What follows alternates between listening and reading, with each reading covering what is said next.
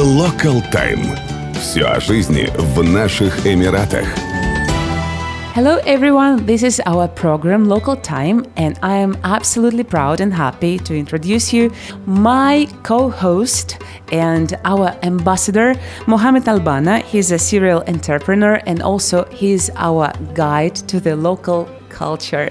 Hello, Mohamed. Hello, thanks for having me again. Yes, it's a big pleasure for us. And uh, after the first program, I think now we know a little bit more about this culture, but I know there are much more uh, to know. So today we are ready for some mm, some new information.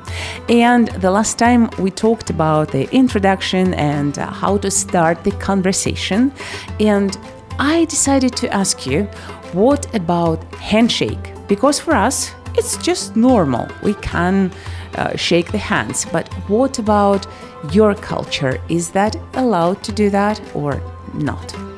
Thank you very much for asking this important question because I always face it when I see people visiting me from all around the world, coming to certain meetings. People will be, you know, like hesitating do I shake or not? And this is one of the things that I start telling people before we go to any meeting, and I made it as a mandatory to inform our friends what to do so. So, now to answer your question, um, it depends. Meaning, so let's take an example. You are coming to a meeting room and you see five guys waiting, standing for them to shake, shake hands. The moment you go closer to them, mm-hmm. they will as if they will give you the sign that they will raise their hand. So you will not do anything. So you just go walk slowly and you just look at them. You will know immediately if they are ready to shake hands or they will put their hands in their chest. Mm-hmm. So you will know it immediately.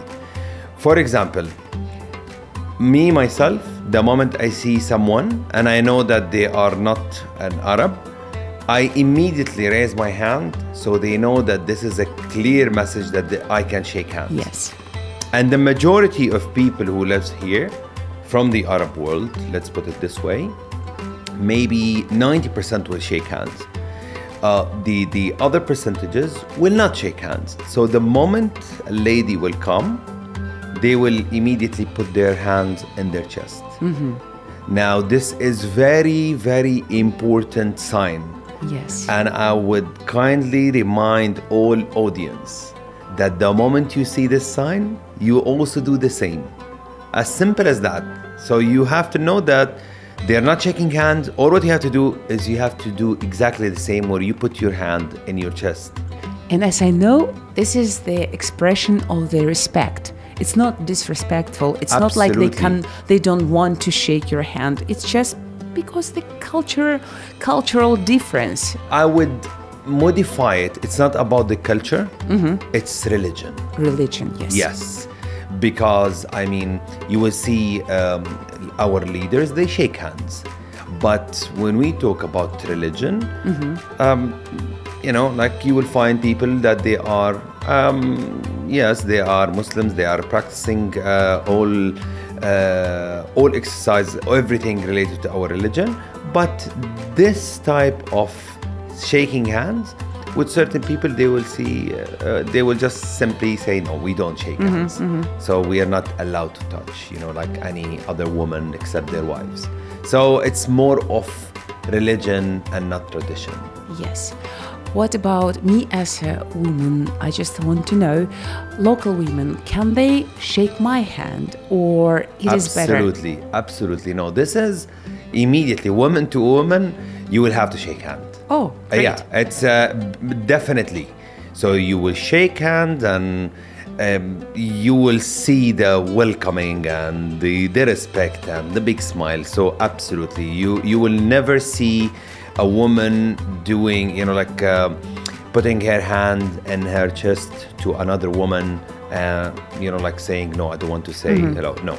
This is woman to woman. To, uh, to answer your question, it's absolutely you feel free to shake hands. They're always friendly, they're always open to shaking hands. This is great.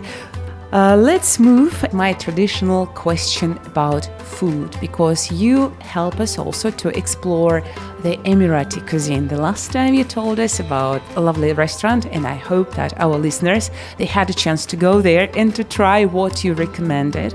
So, what is your recommendation this time? So when we talk about food, as you know, you have three main courses in a day, right? Last time we covered something that you can try uh, lunchtime, which is the biryani, haris. This is uh, it's it's a must, and the karak tea. Karak tea goes, by the way, 24 hours.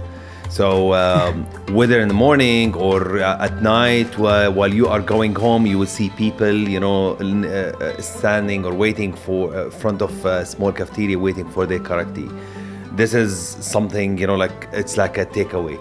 But if I want to talk about the breakfast, because it's also important, there are plenty of amazing places where you have to explore the Emirati breakfast. Like, um, for example, I enjoy going to a place in Jumeirah with my motorbike. So normally the the the two important uh, breakfast items for me is something called muhalla and shakshuka. Have you heard of? I know Shakshuka. shakshuka, yes, this is the um, eggs with tomatoes, but I don't know what is muhalla. Muhalla. Yes. All right. So uh, muhalla, it's a it's a bread, but it comes either crispy or soft, Mm-hmm. and you dip it with cheese and with honey. Very simple, and there are plenty of amazing small dishes that you should try. I would recommend certain places to the audience where they can go and they try it. And normally they give you a big plate and a small whether you know like the eggs or fool or hummus or the cheese or the shakshuka or the muhalla so uh, there is something called balalit. Have you heard of this? I know, but I've never tried it. all right, so you have a plenty of things to try here. Yes. So it's it's amazing. So I want people to try the light uh, breakfast in certain Emirati places where they will truly enjoy the experience.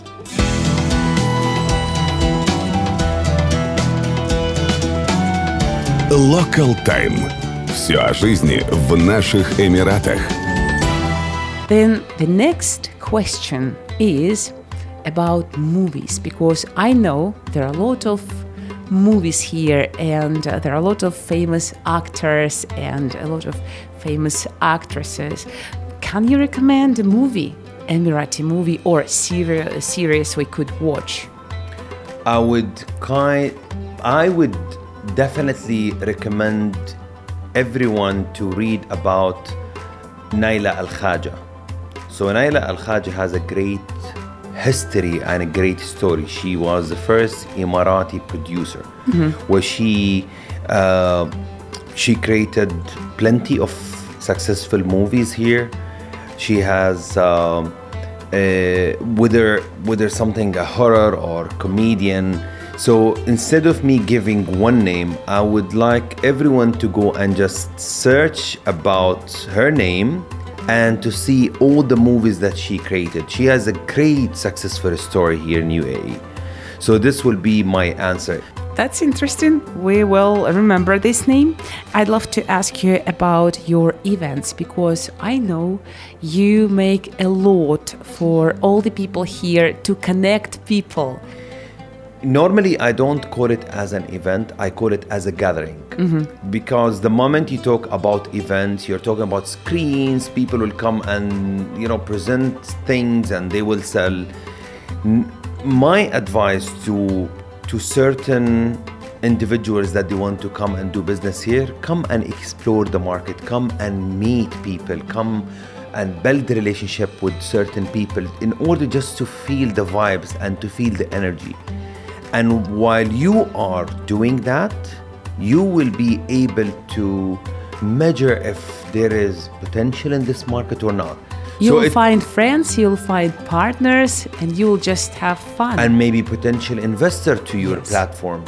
So, conclusion normally I will definitely create certain gathering slash events to certain people. It depends on what they have. I think it will be better to remind our listeners where exactly they can find all the information about your gatherings. Sure. Please remind me your Instagram account. Uh, so it is M B A N N A one, M Banna one, and I post all our upcoming events uh, on, on our stories. And as always, we'll finish with the words We will try to learn some more words in Arabic. I wanted to remember some examples when you came. What was the most challenging things that you faced? Because I want you to tell me, in reality, what are the things that you feel like knowing or what the audience would like to know? Uh, maybe, I don't know, wish you a good health, for example. يعطيك العافية حلوة so عافية is like like God give you health it's something like يعطيك العافية so for the male you say يعطيك العافية for female يعطيك العافية or يعطيك العافية can you say it yourself يعطيك العافية.